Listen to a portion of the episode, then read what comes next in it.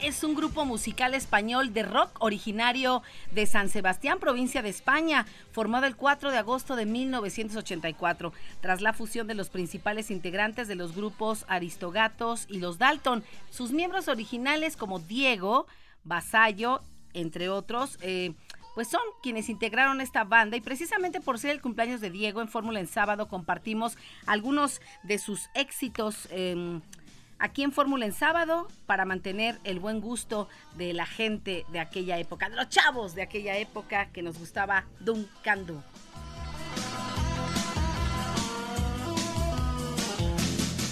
Y así arrancamos Fórmula en sábado. Qué gusto saludarles. Soy Raquel Flores este sábado caluroso 2 de abril del año 2022. Estamos entrando al cuarto mes del año 2022 y con esto arrancamos eh, Fórmula en sábado porque la noticia no descansa y le invito a escuchar un resumen, un resumen informativo.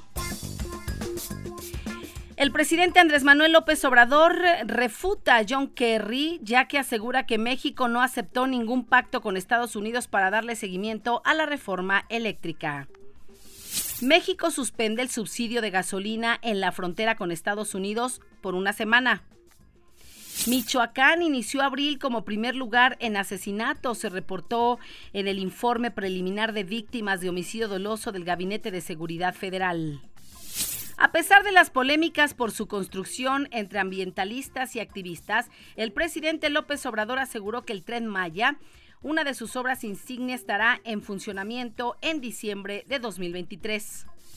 La jefa de gobierno, Claudia Sheinbaum, señaló que se deben analizar los beneficios del horario de verano, luego de que en la Cámara de Diputados se anunciara que se discutirá la próxima semana su permanencia o eliminación. El abogado defensor del exgobernador de Nuevo León, Jaime Rodríguez Calderón el Bronco, informó que la audiencia con el juez de distrito será el próximo 12 de abril. Y en el mundo, la Oficina de Naciones Unidas para los Derechos Humanos informó este sábado que al menos 1.325 civiles han fallecido desde el inicio del conflicto entre Ucrania y Rusia, más bien entre la invasión de Rusia contra Ucrania. En Brasil y Uruguay ya no será requisito para viajeros mostrar la prueba de COVID-19 negativa, ahora solo deberán presentar un comprobante de vacunación. Ucrania anunció este sábado haber recuperado el control de toda la región de Kiev tras casi un mes de la ocupación rusa. Esto es parte de lo más importante que está ocurriendo en México y en mundo. Estamos abriendo la conversación aquí en Grupo Fórmula. No se vaya, regreso con toda la información a detalle.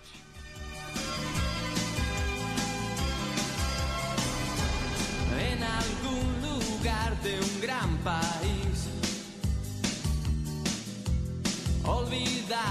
construir.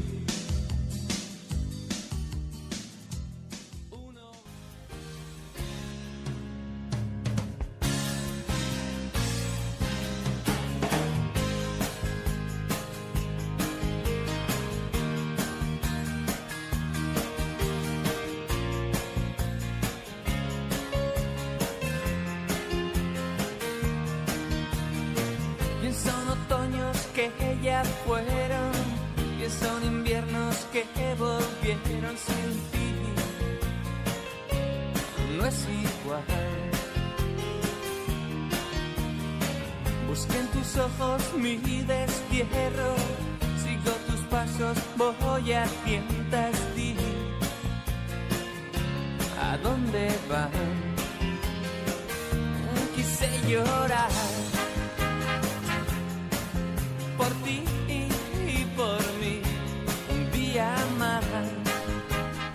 6 de la tarde con 10 minutos, tiempo del centro de México. Gracias por sintonizar el 104.1 de FM, 1500 y 1470 de AM. Está usted en el mejor lugar, Grupo Fórmula, abriendo la conversación. Mm, Como usted sabe, las cifras de COVID-19, principalmente en la Ciudad de México y en distintos puntos de la República Mexicana, va a la baja y esto ha orillado o ha permitido que el Consejo de Salud Federal haya dado la recomendación en torno al uso del cubreboca. Solo que este es un tema que ha dividido eh, las opiniones en torno a si seguirlo usando o no. Por lo pronto en la Ciudad de México, en espacios cerrados, hay que usar el cubrebocas. En espacios abiertos, importante eh, tomar la decisión de hacerlo toda vez que hay eh, sana distancia, lugares abiertos, que no estén con aglomeraciones. Y bueno, esto habrá que estarlo viendo en los próximos días. Por lo pronto, muchas personas ya parece que pues están de fiesta por habérselo quitado, sobre todo en los espacios abiertos. ¿No es así, Luisa Martínez? ¿Cómo estás? Muy buenas tardes. Raquel, con mucho gusto de tenerte en la cabina. Tenía ya tanto tiempo que no pisabas esta cabina de Fórmula Ensado y de verdad me da mucha felicidad que estés aquí con nosotros, Y Raquel. a mí me da muchísimo gusto verles, eh, porque sí, justamente eh, fueron... eh, Estuvimos viniendo esporádicamente en algunos Sí. momentos, sin embargo, se intensificaron los casos, los contagios. Las empezamos medidas. el año, empezamos el año eh, muy complicado en Sí. materia de COVID-19 con la variante Omicron y me da mucho gusto ver, por supuesto, a Belito del otro lado de la cabina, el ingeniero de sonido. Me da mucho gusto ver a Jackie, quien está con nosotros aquí del otro lado también de la cabina en la producción, a Jacqueline, a Luisa Martínez. Así que qué gusto volver a verles y bueno, ya estaremos aquí nuevamente en la cabina y no hay como hacerlo directamente en cabina. Se siente uno más cómodo, estás eh, con los compañeros, como que la cosa es todavía mucho más fresca Claro, y más la familiar. más familiar, como estamos acostumbrados. Claro. Así es que ya volveremos a los momentos eh, tan bonitos de participar juntos en este espacio que lleva 13, ma- 13 años, vamos a 13 cumplir años, 14 14. años. Y miren qué jovencitos nos vemos. No, por nosotros no pasan los años. Por Raquel. nosotros no pasan los años. Pues qué gusto, Luisa Martínez. Las redes sociales, las benditas redes sociales, esas no descansan. Y es que Raquel, ¿cómo van a descansar si se viene la revocación de mandato? Y justamente ya están, ya saben, no sabemos si son bots, si son gente de verdad, si de- esta campaña es legítima. Sin embargo, por no lo puedan creer, pero el hashtag número uno, AMLO se queda, esta tarde en eh, de esta de las redes sociales AMLO se queda. Y pues bueno mucha gente está posteando porque también eh, muchos ya están saliendo de vacaciones Raquel. Incluso muchas fotos te la voy a mostrar en el mar les explico para, para la gente que nos escucha en el mar ya saben la típica foto que, que, es- que ponen Raquel te amo eh, mi nombre o un o un corazón a la orilla de las olas pues no ahora es AMLO se queda justo en la arena se del mar queda, Aparece en la arena del mar. ¿Qué playa será esa? ¿Estarán en Guerrero, bueno, en Acapulquito, estarán en Cancún? Se ve como una playa del Pacífico, Sí, ¿no? sí, ah, no dicen se ve tan cristalina No, el y, agua. y tampoco se ve tanta gente como lo que se espera en próximos días, porque pues bueno, ya, como bien lo comentaste, en muchos espacios, en, eh, también en Monterrey, por ejemplo, ya tampoco es obligatorio el uso del cubrebocas. Seguramente a lo largo de esta semana habrá otros estados en donde también eliminen el uso del cubrebocas, por lo pronto en espacios abiertos. Y pues bueno, las playas seguramente van a estar, pero sí con toda la gente que no pudo salir o que no pudimos salir durante pues dos años prácticamente de esta pandemia, pues bueno, ya se ven las fotos, Raquel, mucha campaña acerca de que pues AMLO se quede, eh, pero, pero a, pesar de esta campaña, sigue siendo tendencia el eh, hijo del presidente José Ramón López Beltrán y vamos en el número 41 para que no se olvide. Este hashtag justamente lo, lo hicieron para que no se olvide. No, y el cada ocho caso. días nos platicas justamente de este, de este hashtag, ¿no? De- Así de- es. del hijo del presidente, quien hace unos días respondió también a través de su cuenta de Twitter, eh, porque en el Senado de la República, esta casa, esta famosa casa gris, Gris. ¿no? se hizo en Lego para, para Ah, armarla. claro, Se- sí. Lo hicieron como, como los Legos, estas Sí. piezas para armar en el Senado. Lo sacaron los panistas. Y bueno, decían, para que esto no se olvide, tengan para que aprendan y tengan ustedes para que lo puedan armar.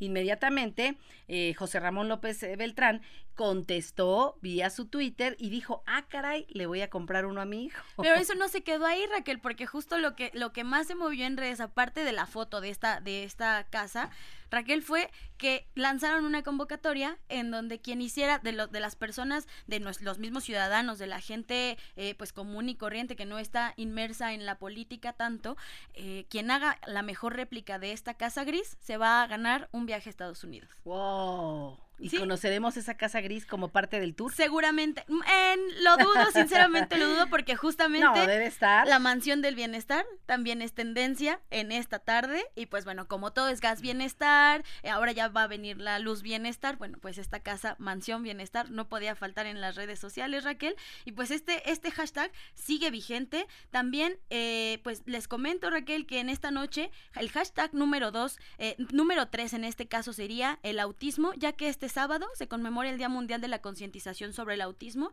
Pues bueno, mucha gente justamente está posteando fotos eh, para que se haga, como, como bien se sabe, esta conciencia para estas, para las personas que tienen este padecimiento, principalmente pues niños que a veces son relegados porque les dicen raros, eh, de, entre otros, eh, entre otras denominaciones, así es Raquel, y pues bueno, justo esta concientización para el Día del Autismo. Estaremos platicando con un especialista en el tema para conocer un poco más del el autismo que año con año eh, se recuerda en este día para concientizar, visibilizar un tema que afecta a muchos y que otros tantos no entienden y es muy importante incluir a estas personas que padecen autismo porque además hay distintos tipos de Así autismo es. y en muchas de las ocasiones o casi siempre no se comprende a este tipo de personas. Y sobre todo que no es una enfermedad, es una condición distinta, sí, pero no, no, no es bien dicho, eh, está enfermo, no. Solamente pues. Tiene autismo. Exacto. Es Así una es, condición más de muchas personas que habitan en este mundo y que debemos incluir, respetar y comprender. Así es. Y de casualidad no está por ahí el cambio de horario de verano. Ah, caray. es el hashtag que viene a continuación porque hay que recordar que esta noche se adelanta una hora nuestro reloj antes de irnos a dormir. En el caso de los celulares y pues eh, la tecnología se adelanta solo a partir de las 2 de la mañana, pero eh, si tenemos aún relojes de pared o los relojes de mano que no son digitales, eh, sí es importante que se adelanten manualmente para que precisamente no haya eh, pues este, andar corriendo en las mañanas o que ya se me hizo tarde, no, no, eh, este a partir de mañana, pues bueno, se adelanta, eh, eh, eh, perdón, a partir de esta noche se adelanta en una hora nuestro reloj. Es una polémica que viene, que a continuación la pregunta de hoy en Fórmula en sábado es precisamente si usted está de acuerdo con que desaparezca el horario de verano, como lo está adelantando que propondrá el presidente Andrés Manuel López Obrador, quien desde que era jefe de gobierno de la Ciudad de México, pues tuvo una controversia en torno a ello porque está justamente en contra del horario de verano. Yo por lo pronto creo que ya me adapté a los dos. Pero, ¿saben? Eh, pues me gusta que de pronto se haga noche más tarde. A mí me gusta esa parte. ¿No? Sí. Eh, eh, sin embargo, tú piensas que son las seis o siete y te das cuenta que son ya casi ocho o nueve de la noche. Sí. Pero esto va a ser toda una controversia y qué mejor que empezarlo a comentar en este espacio de noticias Fórmula en sábado. Entre en contacto con nosotros, por favor. Hágalo a través de las redes sociales, en Twitter, en Facebook, en Instagram. Por favor, solo busque Raquel Flores y ahí denos su opinión. ¿Está de acuerdo en que desaparezca el horario de verano? Bueno, mientras está o no de acuerdo, recuerde, hay que eh, Adelantar. adelantar una hora. Yo lo hago normalmente a las 11, 12 para no sentir como eh, tanta cosa de, uy, ya lo... Bueno, sobre todo cuando lo tienes que atrasar. Sí, claro. No, cuando lo tienes que atrasar, ¿qué pasa? Tienes una hora más de Cuando sueño. lo tienes que adelantar, Ahí si estás en la fiesta y son las 12, pues ¿qué cree usted? Justamente ¿Qué en el cree horario usted? Que ya es la una. Sí, ¡Ay, me hombre. Está quitando tiempo de chelas. No, pero justamente a mí me pasó, estaba eh, en el horario pasado, justamente nos, da- nos dieron una hora más de fiesta. Y eso estuvo Ah, padrísimo. cuando Ah, tuviste sí, que claro, atrasar. sí, pero cuando sí. tienes que adelantar, no, oh no. Llegar una hora antes. Llegar una hora antes. Bueno, pues hay que tomar las precauciones necesarias para que no se le haga tarde mañana en las actividades que tenga que hacer. Bueno, pues con esto, eh, ¿algo más que nos quieras decir, Luisa? Al momento, Raquel, esto es todo. Pues la revocación de mandato, como ya eh, te lo comenté al principio, ya está vigente en estos hashtags. Y pues bueno, esperar el próximo domingo. Justo regresando del corte, vamos a escuchar a mi compañero Oscar Zúñiga, porque hicieron un ejercicio en la Universidad Nacional Autónoma de México en torno como que simulando si ya fuese el día de la consulta de revocación de mandato. Recuerde, es el próximo domingo 10 de 10. abril. eh, se llevará a cabo esta consulta que ha generado, bueno, bueno, dimes, diretes, agarrones, coscorrones, insultos. Veremos, Sacudidas. sacudidas el próximo domingo, sabremos de qué se trata. Por lo pronto, vamos a una pausa comercial, no se vaya. Recuerde, estamos en Fórmula en sábado porque la noticia no descansa y está usted sintonizando el mejor lugar, Grupo Fórmula. Con esto, con esto regresamos después de la pausa.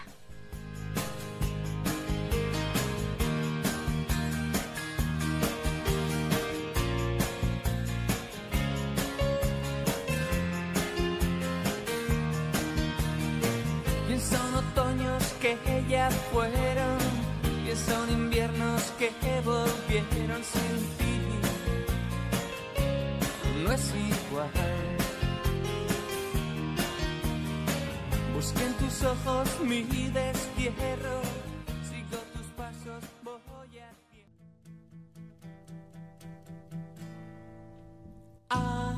hay que ver que pronto se puede olvidar. Hay que ser un tonto para recordar, pero yo, yo no puedo evitar pensar en ti.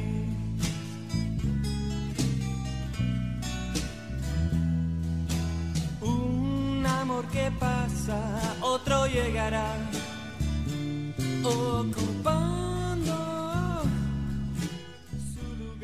6 de la tarde con 23 minutos tiempo del centro de México y vamos con mi compañero Oscar Zúñiga.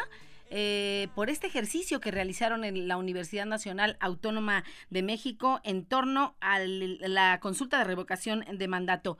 ¿Qué resultados arrojó este ejercicio, Oscar? Cuéntanos.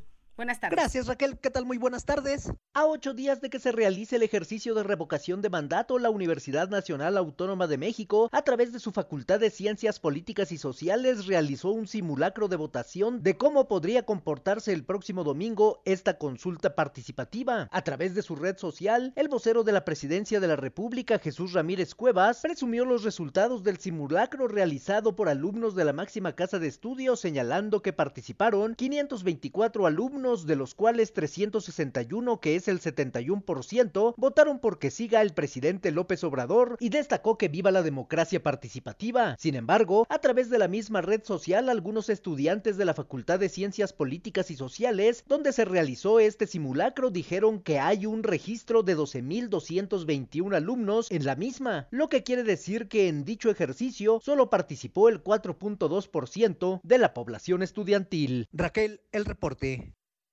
Muchas gracias, gracias Oscar Zúñiga por la información y bueno, habrá que ver ahora en la realidad el próximo domingo cómo quedan los números. Recuerde, el próximo domingo 10 de abril se llevará a cabo esta consulta de revocación de mandato. Y mire, eh, es preciso comentarle que iremos hasta Kiev, está en la línea telefónica el corresponsal, Grupo Fórmula allá, porque mire usted, han sepultado a casi 300 personas en fosas comunes en una ciudad ucraniana, Bucha, para eh, pues continuar con este desastre que está viviendo aquella nación por la invasión rusa. En la línea telefónica, y me da muchísimo gusto saludar al corresponsal que se encuentra en Ucrania, eh, él es Alexander Sluchik, para que nos pueda platicar cómo se encuentran las cosas allá en Kiev. Eh, Alexander, qué gusto saludarte. Cuéntanos, ¿qué hora es allá en Kiev en estos momentos? Aquí en la Ciudad de México son las 6 de la tarde con 26 minutos. Buenas noches, aquí en la capital de Ucrania es tres eh, y media de la noche, de la madrugada. Muchas gracias, gracias por eh, tomarnos la llamada a esta a esta hora de la madrugada allá en Kiev. ¿Cómo se encuentran las cosas en este momento? Sabemos de estos de estas personas que se están eh, sepultando en fosas comunes y todo lo que está viviendo, lo terrible que se está viviendo allá en Ucrania. Gracias. Sí, eso ahora está revelando en las ciudades liberadas por las tropas ucranianas, en las eh, zonas del norte de, de los alrededores de la, capital, de la capital, entonces en las zonas eh, urbanas eh, metropolitanas de la capital, las ciudades que se llaman Bucha y Irpin, eh, esas ciudades pasaron un mes en ocupación rusa. Ahora mismo hay evidencias que, que los, muchísima gente fue fusilada. Esos no son no son solo miembros, no, son, no son solo muertos por cosa de bombardeo, pero también muchísima gente fue exterminada y fusilada. Entonces, eh, hay evidencia de las fosas comunes. Eh, ahora mismo, en aquellas zonas van a trabajar eh, los, las organizaciones internacionales de, um, um, como la Cruz Roja y también las organizaciones de las Naciones Unidas para controlar esas evidencias de los crímenes de guerra que, que Rusia ya cometió en las ciudades cerca de la capital. Eh, se hablaba que eh, se está recuperando parte del territorio de Kiev con esta resistencia que han tenido los ucranianos encabezados por su presidente. Eh, dinos en torno a esta situación y sobre todo las familias. Sigue habiendo un éxodo importante de familias que quieren salir de esta ciudad y de las regiones que está invadiendo Rusia por el temor a ser eh, eh, blanco de los misiles que están eh, alcanzando justamente a estas, a estas zonas. ¿Qué nos puedes decir al respecto? Bien, en general la capital no fue capturada durante toda la guerra. Las tropas rusas no intentaron entrar a la capital, solo fueron frenados en las ciudades suburbanas cerca de la capital, más fuera, afuera de la capital, y por eso ahora mismo están recapturando el control sobre aquellas ciudades y las tropas rusas se retiren eh, más al norte, al territorio de, la, de Belarus, del estado de Belarus. Por eso yo puedo decir que ya declararon en el Ministerio de la Defensa de Ucrania que la región de, la, de Kiev, eh, como una, provincia de la capital, está totalmente eh, recapturada, liberada por las tropas ucranianas. Y por eso ahora podemos declarar que Rusia ya cambió su estrategia y dirigió sus tropas y su atención más al sur y al parte oriental de Ucrania para eh, provocar batallas en las zonas del sur, en la costa del mar de Azov y también en la costa del mar eh, Negro y también en la zona de Donbass, esa región oriental de Ucrania. pues por ahora no hay una amenaza directa para la capital, solo la posible ataque aéreo. Todavía nos eh, nos eh, aconsejan a quedarse en nuestras casas porque algún minuto puede pasar alguna, algún ataque aéreo contra la capital, pero por ahora, por lo menos hoy un día fue un día más o menos tranquilo, sin ataques, sin batallas en, las, en, en, la, en la capital.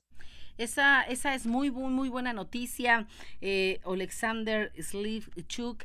Eh, dinos, por favor, cómo está siendo el trabajo de ustedes, los colegas, los periodistas. Sabemos eh, del asesinato del fotoperiodista ucraniano Marx Levin mientras cubría eh, la guerra. ¿Cómo están pudiendo ustedes realizar su labor para informar de lo que está ocurriendo allá en Ucrania? bien, yo no, yo trabajo como un analista político más, por eso yo soy miembro de un instituto, de un centro analítico y por eso nosotros trabajamos desde las casas. Eh, es otra cosa muy importante es que es prohibido hacer videos o fotos de los soldados de las tropas ucranianas. Entonces, eh, las periodistas internacionales aquí en Ucrania tienen bastante problemas porque eh, hay muchos límites en, ahora, en, en esa época de guerra aquí en Ucrania, porque hay es prohibido uh, ejemplar, ejecutar todas las funciones que las periodistas, periodistas eh, siempre hacen. Entonces, eh, mejor trabajar desde casa, analizar la información desde casa. Nosotros siempre aquí trabajamos en línea porque seguimos con comunidades, con Internet, no hay ninguna ruptura de la conexión telefónico de, la conexión del Internet. Entonces aquí es posible a trabajar desde la oficina de casa, como mis colegas también la hacen lo mismo. Aún estando en casa, Alexander, eh, ¿hay desabasto de comida, medicamento? ¿Cómo están ustedes surtiendo los víveres, las necesidades básicas, toda vez que para adquirirlas tienen que salir? O a ver, dime, por favor, eh, si lo hacen en línea. ¿Cómo, ¿Cómo está funcionando este tema esencial para el diario vivir en, allá en Ucrania? Bien, eh, es posible comprar la comida, claro que hay alguna ruptura, eh, hay ruptura de la logística, mm, nos falta algunos productos, pero la mayoría de los eh, supermercados están con productos, con alimentación, las farmacias también son abiertas, por eso, por lo menos con eso no hay problema. Eh, durante más que un mes aquí en la capital yo no tenía ningún problema con alimentos o con productos.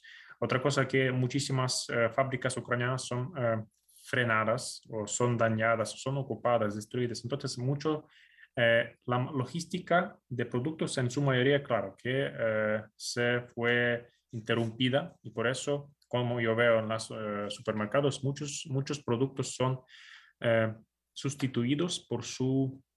Mm, muchos productos ucranianos son sustituidos por los productos europeos porque muchas fábricas ucranianas no, no funcionan, no trabajan ahora mismo. Pero también otra cosa es que mejor ir a comprar eh, más, porque es peligroso salir a la calle. Eh, hay en otras ciudades, no en la capital, por ejemplo, en la ciudad de Chernihiv, que está situado unos 200 kilómetros desde la capital, eh, ahora, mm, hace una semana, fue un ataque aéreo al supermercado con víctimas. Entonces hay que realizar que cada salida a la calle puede ser la última.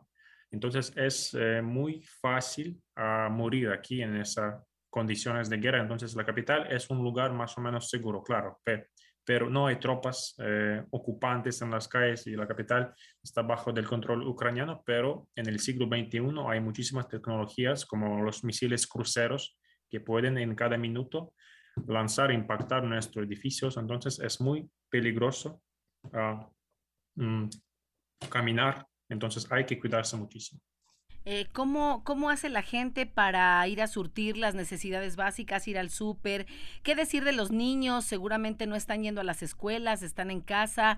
Eh, ¿Cómo están estos parques? ¿Cómo es la vida cotidiana? De verdad yo veo muy pocos niños porque también mi hermana eh, con mi sobrina se evacuaron a la parte occidental, mm, donde no hay batallas, donde está más o menos seguro, parte occidental de Ucrania. Y por eso eh, las escuelas, los colegios y las universidades están cerradas aquí en la capital. Eh, ellos, mm, yo creo que la educación está ahora en línea, está en distancia. Eh, también la vida cotidiana, yo veo que más o menos mm, depresiva. La, gente sí cruza por las calles, mm, pero en general hay, muy poca gente, menos que dos millones de habitantes se quedan en la capital, porque capital en tus eh, días pacíficas tenía más que tres millones de habitantes, ahora más que un millón se evacuó ah, desde la capital. Bien, hay menos coches, no hay atascos, eh, hay muchísimos puestos de control. Siempre nosotros eh, salimos desde casa con un pasaporte. Es un orden que ahora mismo es muy necesario porque nos pueden frenar en la calle, preguntar a dónde vamos, porque vamos. Eh, y, eh, la policía y eh, los soldados del ejército tienen derecho a mirar nuestros documentos, también mirar nuestros celulares. Y, y, cómo no, y cómo no puede ser así si hay riesgo que en cualquier momento haya algún tipo de ataque. Alexander Slivchuk, te agradezco muchísimo nos hayas tomado la llamada a estas horas eh, de la madrugada allá en Kiev. Te mando un fuerte abrazo y si nos permite seguir con los micrófonos abiertos para platicar en otro momento contigo. Te mando un fuerte abrazo y toda nuestra solidaridad al pueblo ucraniano y a todos los que viven allá. Muchas gracias. Gracias, hasta luego. Esos ojos negros, esos ojos negros no los quiero ver llorar, tan solo quiero escuchar. Dime lo que quiero oír, dime que vas a reír, dime, dime ahora que duerme la ciudad. 6 de la tarde con 38 minutos tiempo del centro de México. Comentarle, estamos de regreso aquí en Fórmula en sábado, la noticia no descansa. Y es que mire, eh, desalojaron a una empresa de movilidad en Pachuca. Después de dos años y tres meses de operación del sistema eh, eh, perdone usted, Tusobús, el famoso Tusobús eh, en Pachuca Hidalgo, la empresa Vanguardia y Cambio SADCB eh, sufrió un golpe inesperado por parte de autoridades que tomaron eh, la decisión eh, de dar fin a la concesión con esta compañía y dejar varados a usuarios. El servicio que ofrecía VIXA destacó por más de 30 años por las óptimas condiciones de las unidades y el adecuado trato a los usuarios que externaron pues la aceptación de este sistema de transporte. La empresa recibió la invitación a rescatar el eh, de la mala operación que se venía realizando hasta antes del diciembre del 2019. Eh, VIXA no solo aportó la infraestructura para crear las mejores condiciones de servicio al usuario, sino también unidades, el talento y experiencia de sus recursos humanos que venían dirigiendo la operación. Ahora, pese al buen momento que tenía el servicio, la Secretaría de Movilidad y Transporte del Estado de Hidalgo, encabezada por eh, José Luis Guevara Muñoz, dio por concluido el contrato de manera anticipada y el miércoles 30 de marzo, de forma, pues ellos llaman arbitraria y violenta, fueron tomadas las instalaciones. Así es como han retirado este servicio del Letusobús allá en Pachuca, Hidalgo. Y con esto vamos a una eh, vamos a un operativo, el operativo especial eh, del partido Cruz Azul eh, con Leopoldo Espejel. Vamos a escucharlo. En este momento me lo están comentando respecto a justamente cómo, cómo van a darse las cosas en este operativo. Te escuchamos, Polo. ¿Cómo estás? Muy buenas tardes. Gracias, Raquel. Muy buenas tardes. Con el objetivo de salvaguardar la integridad física de los aficionados y los participantes que se darán cita la tarde de este sábado en el Estadio Azteca, para presenciar el partido de fútbol entre los equipos de Cruz Azul y el Atlas. Policías de la Secretaría de Seguridad Ciudadana de la Ciudad de México implementaron un dispositivo de seguridad, vigilancia y vialidad. Para este encuentro se desplegaron 834 uniformados que estarán apoyados con 50 autopatrullas, 6 motocicletas, 4 ambulancias del Escuadrón de Rescate y Urgencias Médicas, así como un helicóptero de los Cóndores quienes mantendrán la vigilancia durante el arribo y salida de los aficionados como parte del operativo de seguridad 600 efectivos de la Policía Auxiliar con 20 vehículos oficiales estarán desplegados al interior del Estadio Azteca para garantizar la seguridad de los asistentes a fin de evitar la alteración al orden público y en los accesos al recinto colocarán filtros de revisión donde serán retirados objetos que pongan en riesgo la integridad física de las personas. Por otro lado, los policías realizarán recorridos constantes al exterior del estadio a fin de evitar la reventa de boletos, en tanto los uniformados de la Subsecretaría de Control de Tránsito realizarán cortes a la circulación para garantizar la movilidad de vehículos y peatones en las avenidas y calles que conectan con el estadio, así como los paraderos y accesos a las estaciones del metro y del tren ligero cercanas al lugar. El reporte que tengo, Raquel. Muchísimas gracias, Polo Espejel. Y qué importantes son estos operativos luego de lo que se ha vivido eh, en algunos partidos, específicamente en el Estadio Corregidora hace unas semanas. Qué bueno que estos operativos se implementen y que al término de este encuentro futbolístico, pues no haya mayores complicaciones y la gente salga contenta de haber presenciado un eh, partido de sus equipos favoritos. Y bueno, vamos ahora con la pregunta del día que hicimos para hoy.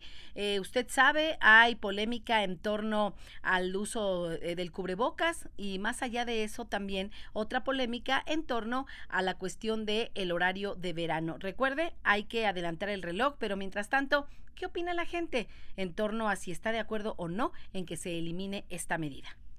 Este, pues sí, me gustaría que quedara este horario ya que pues no creo que se ahorre mucho el tiempo, bueno, la energía más que nada, y sería este horario el que me gustaría que quedara. No estoy de acuerdo porque es una medida que ayuda al ahorro de energía y para realizar actividades. Estamos de acuerdo en el cambio de horario de verano porque ahorramos mucha energía eléctrica. Sí, que se elimine. A mí no me gusta el horario de verano porque se gasta más luz en la mañana de todas maneras. El gasto de energía es el mismo. Cuando amanece más temprano, pues prendemos las luces en lo más temprano también. A mí sí me gustaría que lo quitaran el horario de verano, porque la verdad es que a mí me estresa demasiado, no sé, ese cambio, ¿no? Por ejemplo, ajustarme a a despertarme una hora más temprano, como que siento que me quita esa hora de sueño. Y este, sí me pone tensa, ¿no? O sea, y la parte como que me, me, me, pone de malas, luego me duele la cabeza, o sea, como que me tardo pues días en estabilizarme otra vez mi horario y todo, o sea, por eso como que siento que sí, estaría bien que lo, que lo quitaran. Bueno, del horario de verano estoy de, de, acuerdo que se elimine y que se quede en uno en específico en donde prácticamente este, haya luz de, del día y no se consuma mucha, mucha electricidad. Este, no, no estoy de acuerdo porque pues creo que ya está preestablecido y sería como confundir un poquito más a la sociedad. Eh, estoy de acuerdo con que se elimine el horario de verano porque tengo entendido que no hay ningún estudio que demuestre que sí hay un ahorro de energía. Que me perjudique o me beneficie, pero creo que para la sustentabilidad del planeta y así, sí, pues sí le da algún beneficio. Pues bueno, ahí eh, tan amablemente usted eh, participó y opinó en torno a este tema que claro es controvertido. Eh, muchas personas no están de acuerdo en que se aplique el horario de verano. Y bueno, por lo pronto, en lo que se resuelve en la Cámara de Diputados, que se va a discutir la próxima semana, específicamente el lunes, veremos qué sucede. Y usted tome sus precauciones. Hay que adelantar una hora el reloj antes de irse a dormir.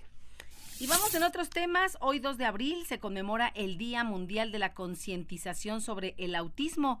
Esto surgió desde el 2007 por iniciativa de la Asamblea General de las Naciones Unidas. Objetivo, contribuir a la mejora de la calidad de vida, así como promover su inclusión en todos los ámbitos de la sociedad. Para platicar brevemente de lo que eh, se conmemora y cómo debemos trabajar todos en torno a este tema, le agradezco mucho en la línea telefónica a la licenciada Guadalupe Romero García. Ella es especialista en autismo y comunicación y lenguaje eh, y directora del Centro Psicopedagógico ATSAN en Guadalajara, Jalisco. Licenciada Lupita Romero, muy buenas tardes, ¿cómo está? Hola, ¿qué tal? Buenas tardes. Muchísimas gracias. Muy bien, eh, muy contenta eh, en este día, pues tan especial para los que nos dedicamos a, a, a trabajar con, con, todas las personas que están dentro de esta condición. ¿Cómo nos encontramos? Todo, sí. Y sobre todo eh, es que se den estos espacios, ¿no? El, el, que personas que, que no se dedican y que no están tan involucradas en cuestiones del, del autismo y de la condición, pues que, que, cada vez hay más difusión. Entonces, agradecerte este espacio. Con mucho gusto. Y díganos, ¿cómo, cómo nos encontramos a nivel social para entender esta condición? Ya sabemos que no es una enfermedad, es una condición individual y cómo la sociedad lo, lo vivimos día con día, pero sobre todo, cómo lo viven las personas que tienen esta condición. Sí, precisamente como lo mencionas tú, se trata de una condición y, y, quizás también para muchas personas, y me ha tocado escuchar a muchas personas que, que preguntan por qué asignar un día, eh, cuál es el, el objetivo de, de, asignar un día para, para recordar, para concientizar y, y decir que eh, esta cuestión, esta condición, que no se trata de una enfermedad, sino de una manera de ser, de pensar, es un, nosotros lo llamamos así, es un proceso de pensamiento diferente que nos va a hacer o que va a hacer que la persona eh, responda en ciertas situaciones de manera diferente y que la mayoría, en el mundo todavía, la mayoría tenemos un proceso de pensamiento más parecido. Y cuando nos encontramos con personas que están dentro del espectro autista, eh, ahí es en donde de pronto tenemos esta confusión y el saber que la sociedad cada vez está mucho más sensibilizada, está mucho más abierta a, a estas diferencias, a estas eh, pues procesos de pensamiento distintos es algo muy bueno. ¿Por qué? Porque la realidad es que no es que haya más personas con autismo, es que están más diferenciadas, se puede eh, dar un diagnóstico y podemos entender que no solo están confinados a tenerlos en un rincón o a, a, llevarlos a una escuela especial o tristemente tenerlos solo en casa y pensar que no hay más para ellos. Actualmente este, este tipo de, de, de situaciones de poner un día especial, lo que buscamos precisamente es el sensibilizar a, a, la sociedad y que estemos preparados como sociedad en el lugar en donde nos toca para abrir las puertas y facilitar y darnos cuenta que son personas como cualquier otra persona que pueden aportar mientras eh, facilitemos el entorno, ¿no? La misma definición de, de discapacidad depende, actualmente se maneja que depende de la sociedad, la, la, la discapacidad se valora de acuerdo a qué tanto la sociedad estamos, eh, tenemos medios y estamos habilitados para, eh, para crear espacios para ellos. Entonces, en esta parte, si bien es cierto, es algo que todavía nos falta mucho como sociedad. De pronto entre las mismas instituciones hay ciertas confusiones, no terminamos de, de ponernos de acuerdo hasta dónde sensibilizarnos, hasta dónde sí es autismo, no es autismo. Eh, sí ya se han dado muchos pasos desde la cuestión de leyes, desde cuestiones de instituciones, desde la, los mismos padres de familia que son los que han ido eh, abriendo espacios y, y que buscando que se escuche su voz, eh, sí vamos avanzando mucho y sobre todo aquí en México. Aquí en México se ha hecho mucha labor para, para que haya estas, estos espacios, instituciones para niños, para detección en la cuestión del diagnóstico, pero también incluso para adultos en cuestiones laborales y vida diaria. ¿Cómo conocer un poco más del autismo, eh, licenciada Guadalupe Romero, para que las personas que eh, la están escuchando puedan eh, conocer un poco más y más allá de juzgar a la primera o no entender a un niño o tacharlo o colocarle algún adjetivo, poder entender qué es el autismo, quiénes lo padecen, por qué los niños padecen más del autismo que las niñas y todas estas eh, características que nos podrían permitir como personas con un conocimiento tener ya el poder de tomar decisiones e incluir a estas personas que muchas veces o casi siempre se ven afectadas por el señalamiento de que es algo, ah, son, son personas diferentes, simplemente tienen condiciones distintas y que quede claro que no son enfermedades mentales, eh, lo que tiene que ver con el autismo. ¿Cómo y dónde conocer más? Exactamente.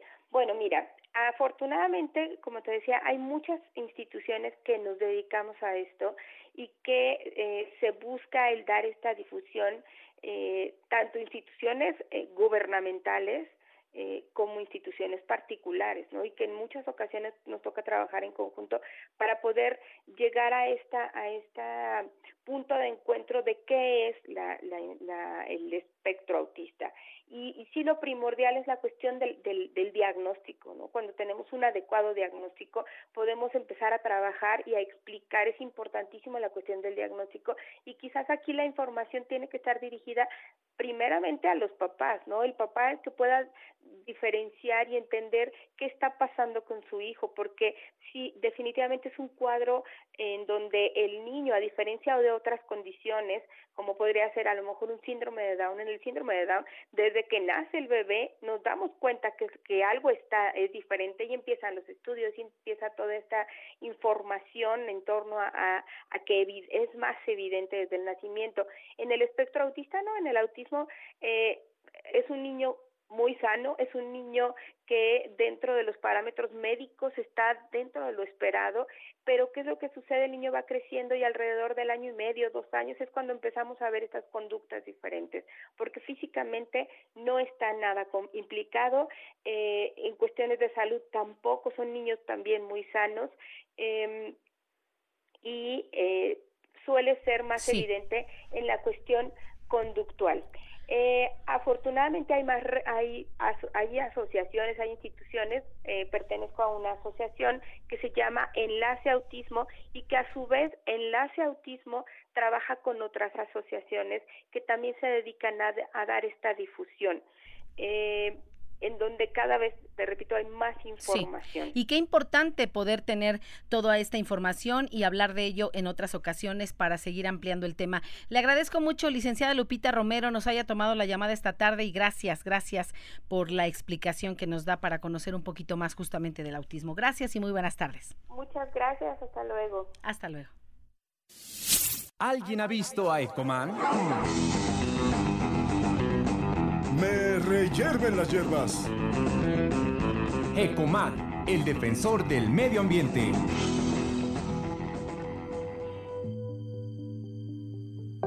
Hola Raquel, amigos de Fórmula el sábado. Me reyerven las hierbas de gusto saludarles y hoy debo comentarles que una ola de calor es un efecto atmosférico que produce una alza en las temperaturas de una región.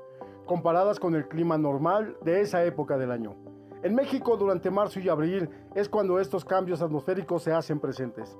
De acuerdo con la Secretaría de Salud, los riesgos por una ola de calor para la salud son muchos, desde un golpe de calor hasta cáncer en la piel por las largas horas de exposición al sol, por lo que las autoridades tratan de advertir a la población sobre estos riesgos de su próxima llegada en el mes que ya está aquí.